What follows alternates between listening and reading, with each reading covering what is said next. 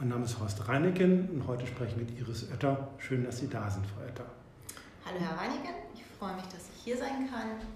Und mögen Sie uns kurz erzählen, was Ihre jetzige berufliche Aufgabe ist? Ja, sehr gern. Ähm, zurzeit arbeite ich in einem großen Medienunternehmen, Medien- und Entertainmentunternehmen, ähm, einem amerikanischen Unternehmen und bin da für den äh, Bereich Corporate Finance zuständig. Habe ein Team von rund äh, zwölf Mitarbeitern und ähm, bin sozusagen dort für den Bereich Deutschland, Österreich, Schweiz zuständig. Mhm. Das ist so mein, mein Aufgabengebiet, wo ich herkomme. Und ähm, ja, also vielleicht auch ein bisschen was von meinem Hintergrund. Ich ähm, arbeite seit oder bin seit über 20 Jahren im Führungsbereich tätig, in verschiedenen Corporate-Unternehmen, ähm, internationale Konzerne und ähm, ja, habe sozusagen meine, meine Führungstätigkeit ganz stark bei, also mit ähm, Learning by Doing. Ähm, okay, durch Trial and Error, also Ja, in der Tat. Also da haben Sie schon ein schönes Wort gesagt. Es war mhm. sehr viel Trial and Error. Mhm. Ähm, und ähm, bin sehr stark, ähm, komme so aus den 80ern, 90ern. Ähm, da habe ich so meine, meine Führungserfahrung, meine erste Führungserfahrung machen können. Das war zu der Zeit auch alles super spannend, aber es war eben doch äh, sehr anders als das, äh, was heute gefragt ist. Erinnern Sie sich da an ein Beispiel, als junge Führungskraft, dass irgendwas mal nicht geklappt hat, dass irgendwas daneben gegangen ist? Oh ja, also das ist oft passiert. Mhm. Ähm, und äh, das Spannende daran war tatsächlich, das hat man damals, äh, so war die Fehlerkultur einfach, nicht so wirklich offen gezeigt. Also das hat man irgendwie mit sich selbst ausgemacht und Haben das man so ein bisschen. Oh, oh ja, also ähm, Beispiel ist ähm, Reorganisation. Ähm, ja, also ich bin durch viele Reorganisationen gegangen und Restrukturierungen, wo man dann auch teilweise sich von äh, Kollegen trennen musste. Das gehört auch absolut dazu. Die Frage ist nur, wie man das tatsächlich rüberbringt. Und ich habe ähm, früher, ähm, also es, es war für mich früher einfach ganz klar und eindeutig, dass alles, was mit Emotionen zu tun hat, nicht in den Job gehört. Das ja. heißt also, mhm alles, was, also Gefühle zeigt man, aber nicht im Job. So, und äh, das hat natürlich auch was mit dem Menschen gemacht, einmal mit mir selbst, aber auch mit meinem Gegenüber. Und ähm, ich habe die Erfahrung gemacht, dass man da häufig sich selbst einen gewissen Schutz, ähm, als, als Führungskraft hat man einen gewissen Schutz aufgebaut, auf der anderen Seite hat man sein Gegenüber aber nicht wirklich erreicht. Und ähm, um auf Ihr Beispiel zurückzukommen, äh, mir ist das auch ähm, vor einigen Jahren dann gespiegelt worden. Da habe ich ganz mhm. klar gesagt, Moment mal kurz. Ist es das, also, dass Sie was keine du Emotionen sein möchtest? Zeigen. Ganz genau. Ja. Also nicht nur keine Emotionen zeigen, sondern auch wirklich dieses geradlinige, dieses wirklich ähm, starre, äh, sachliche, das muss jetzt so umgesetzt werden, also sehr stark ähm, top-down geführt. Ähm, Im Bereich Finanzen ist ja auch Zahlen, Daten, Fakten äh, so ein Thema. Ne? Also wirklich sich sehr stark auch ähm, auf dieses immer wieder kontrollieren und immer wieder drauf gucken. Ähm, das, das haben ja sehr, sehr viele Führungskräfte. Also gerade, ich sage jetzt mal gerne auch so in meinem Alter. Und ähm, da hat für mich, das war so ein Aha-Effekt, wo ich einfach gesagt habe, also hier muss sich was ändern. Hier muss sich was ändern. Und da habe ich mich wirklich intensiv mit bestimmten Dingen beschäftigt, mit äh, mir selbst vor allen Dingen und überlegt, was möchte ich eigentlich wirklich? Also wie möchte ich führen? Wie möchte ich selbst geführt werden? Und äh, das war tatsächlich ein Game Changer. Mhm. Genau. Sie haben ja auch eine Coaching-Ausbildung gemacht. Genau, richtig. Das war, hängt das da zeitlich damit irgendwie zusammen, ähm, dass Sie ähm. sagen, okay, ich will es äh, mal ein Stück weit mich verändern, mehr Gefühl zeigen, hing das zeitlich in Verbindung? Ja, das kam äh, zwar jetzt nicht genau zeitgleich, mhm. aber es gehörte mit zu dieser gesamten Entwicklung. Also ich selbst habe ähm, ein Coaching gehabt, was auch wirklich äh, sehr, sehr gut war für mich. Ähm, ich habe mich vorher auch schon intensiv mit bestimmten Dingen beschäftigt. Äh, und zwar äh, tatsächlich auch mit äh, Achtsamkeit, mit Empathie. Ähm, wie kann ich das tatsächlich lernen? ohne wirklich gewusst zu haben, dass man das auch lernen kann. Also ja, da will ich direkt nachfragen, Frau ja. Weil natürlich kann man in gewissem Sinne Empathie lernen. Ja. Aber vielleicht haben Sie ja, das ist fast eine rhetorische Frage, auch bei sich entdeckt, dass Sie eigentlich viel mehr Empathie haben oder viel empathischer sind, als Sie das ursprünglich haben, ja. sich selber zugestehen können. Ja, ganz genau. Weil eben halt diese, diese Trennung, die ich früher tatsächlich verfolgt habe, die natürlich auch irgendwo aus der rein, äh, sag ich mal, so bin ich auch erzogen worden, ähm, dass sich das aufgelöst hat und dass man als Mensch ähm, eben halt sich nicht trennen kann. Also wenn man als Mensch, äh, und wir sind alle Menschen, im Business unterwegs ist, dann ist man immer als gesamter Mensch da. Das heißt also, ähm, ich kann mich da nicht einfach so äh, in zwei Hälften teilen und sagen, das ist der sachliche Part und das ist der, der emotionale Part. Nein, wir sind immer ähm, als gesamter Mensch ähm, im Hier und Jetzt und auch so unterwegs. Und das ist auch tatsächlich das, was ich einmal für mich akzeptiert habe. Und äh, seitdem ich das getan habe, habe ich komplett auch mein, meine, meine Führung äh, verändert. Und das ist mir sofort wiedergespiegelt worden. Ah, es gibt also direkt die Rückmeldungen dazu. Es gab, genau. Fühlen Sie sich jetzt auch authentischer? Fühlen Sie sich ja. jetzt wohler? Ja, ähm, weil zeitgleich damit ging einher, dass ich äh, meinen Führungsstil natürlich verändert habe und ich habe auch mehr Vertrauen gehabt. Ich habe losgelassen. Ah, Vertrauen. Genau, also mhm. ähm, wirklich, und, und das denke ich, ist auch ein ganz wesentliches ähm, Kriterium für eine gute Führungskraft, für eine authentische Führungskraft der Zukunft, ähm, um die Menschen wirklich in ihre Kraft zu bringen, zu empowern. Und das bedeutet aber auch für die Führungskraft, ich muss loslassen können. Ich muss den Mut haben zu vertrauen und die Menschen dann einfach loslaufen äh, lassen zu können. Vertrauen ist ja, Entschuldigung, Vertrauen ist ja die Grundlage von Führung ja. oder eine der Grundlagen von eine, Führung. Ja. Und wenn Sie jetzt als Frau Führungskraft geworden sind oder jetzt Führungskraft sind seit einiger, einiger Zeit, was ändert sich jetzt gerade? Muss man noch mehr Vertrauen geben? Muss man noch transparenter sein? Ähm, Wie sehen Sie das? Also Vertrauen ist natürlich ein ganz wichtiger Punkt und es ist natürlich so, dass man auch nicht sagen kann, ihr macht es schon alle, sondern ähm, es, äh, für mich als Führungskraft oder ich sehe es äh, als Führungskraft eine der Aufgaben, den äh, Mitarbeitern und auch mit den Kollegen, also ich würde das gar nicht mal so sehr nur auf die Mitarbeiter beschränken, einen gewissen Raum zu geben mhm. und eine, ein, ein Gefühl der Sicherheit.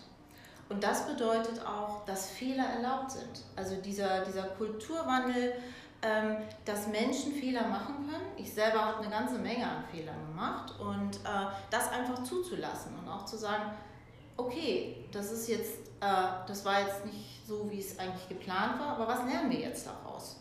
Und was kann das gesamte Team daraus lernen?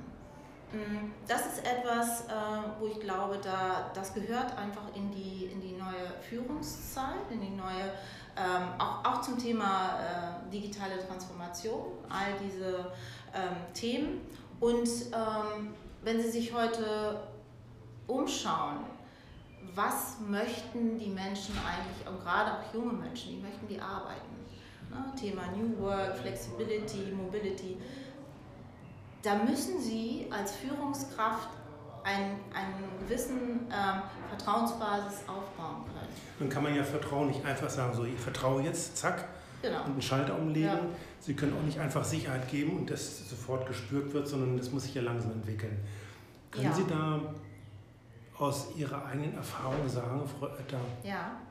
was, Sie, was gut geklappt hat, um ja. ähm, in diese Richtung zu gehen? Ja, was hat gut geklappt? Ähm, also vielleicht ein ganz aktuelles Beispiel, was noch gar nicht so fürchterlich lange her ist. Ähm, wirklich äh, meine, meine Direct Reports empowern, ähm, wirklich Projekte komplett vollständig äh, zu bearbeiten. Ja? Also äh, mit allem, was dazugehört. Und einfach mal zu sagen, ich nehme mich mal komplett zurück. Ich lasse, ich lass mir das einfach mal komplett erklären und nehme mich zurück und ähm, versuche im Hintergrund da zu sein als Ratgeber, wenn ich gefragt werde. Also nicht als Führungskraft, die dann auch die entscheidet, äh, die dann entscheidet und von den Vorschlägen, die gekommen sind in der, in der Vergangenheit, dann zusammen, okay, nehmen wir A, B oder C, sondern dass sie tatsächlich sagen, okay, das ist liegt bei euch. Wie findet dann eine Entscheidung statt? Genau, also das, ist, das wäre zum Beispiel etwas, dass, dass ich dann halt sage, was wäre eure Idee, was würdet ihr vorschlagen, ähm, was, ist eure, was wäre eure Entscheidung und ähm, dann wirklich zu schauen, das muss natürlich auch passen, wenn diese Entscheidung komplett, wenn ich sehe, die geht in die komplett äh, andere Richtung, auch zu gucken, was können, wir, was können wir da gemeinsam erarbeiten, dass wir zu einer Entscheidung kommen. Aber vom Grundsatz her würde ich ähm, oder habe ich äh, tatsächlich losgelassen, was das angeht und entscheide dann tatsächlich, wenn man mich fragt. Also dann bin ich da und versuche dann auch meine Mitarbeiter eher zu coachen, auch im Führungsbereich. Mit dieser Agilität, wie, mhm. wie gehen da Führungskräfte um, die schon ein bisschen länger dabei sind? Also mhm. Sie haben ja in dem Team möglicherweise auch Leute, die äh, schon ein bisschen älter sind. Ja. Ähm, den Jungen wird das, oder den Jüngeren wird das wahrscheinlich vergleichsweise leicht fallen. Ja. Aber wie geht das, wie ist das mit den Älteren, die ja natürlich auch irgendwo äh, sag mal, ererbte oder auch ähm, ähm, ähm, ein Terrain haben, was sie ungern aufgeben wollen? Wie ja. erleben Sie das? Ähm, also grundsätzlich bin ich der Ansicht, dass man als Führungskraft in der Lage sein sollte, auf die einzelnen Menschen einzugehen. Das heißt, ähm, nicht jeder möchte tatsächlich jetzt so agil arbeiten, so selbstständig und verantwortungsvoll arbeiten. Das ist einfach so. Und auch das gehört dazu, das zu erkennen. Und äh, dann auch tatsächlich da zu sein, den Raum zu geben und auch die Sicherheit zu geben. Das wäre zum Beispiel ein gutes Beispiel für Sicherheit, dass ähm, Mitarbeiter und, und Menschen, die eben sagen, ich kann das einfach nicht. Und ich mag Oder nicht so schnell, ich brauche Zeit.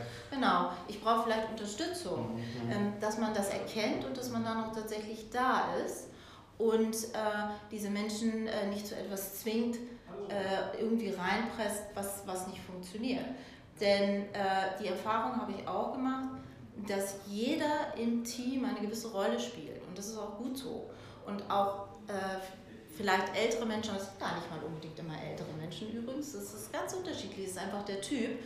Ähm, jeder spielt da eine Rolle und jeder hat da so seinen, seinen Sinn und Zweck in dem Team. Und ähm, der eine ist dann vielleicht eher so ein bisschen der, der sagt, hm, ich möchte da, möchte da gar nicht so diese Verantwortung übernehmen, der ist vielleicht eher der Experte. Sie sind in einem amerikanischen Unternehmen, einem großen mhm. internationalen Konzern. Ja in der äh, Medien- oder Musikbranche, glaube ich, kann man sagen. Nee, das ist nicht Musik, das ist Film. Film. In diesem okay. Fall. Gut. ähm, genau. Inwieweit spielt äh, bei Ihnen die künstliche Intelligenz eine Rolle? Erleben Sie das schon? Ähm, wie, gehen Sie, wie, gehen, wie gehen Sie damit um, wenn es ja, wenn es schon so Ja, trifft? also wir sind, äh, wir sind an den Anfängen. Ne? Also wir sind, äh, was die digitale Trans äh, Transformation angeht, äh, die geht ja schon sehr viel weiter, es ist ja nicht alles künstliche Intelligenz. Ähm, da sind wir, würde ich sagen, schon, schon sehr gut dabei. Äh, da haben wir auch schon sehr viel umgesetzt.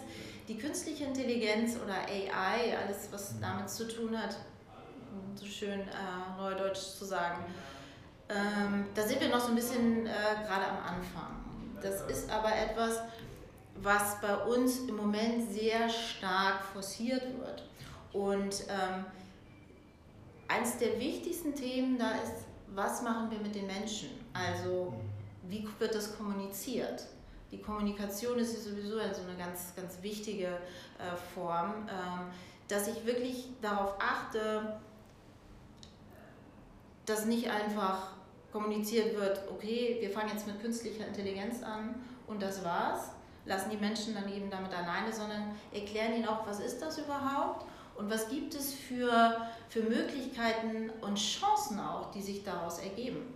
Weil am Ende des Tages ist künstliche Intelligenz in meiner Welt nichts anderes als ein, eine große neue Chance für die Menschen, sich auf Dinge zu konzentrieren, die wirklich Sinn machen.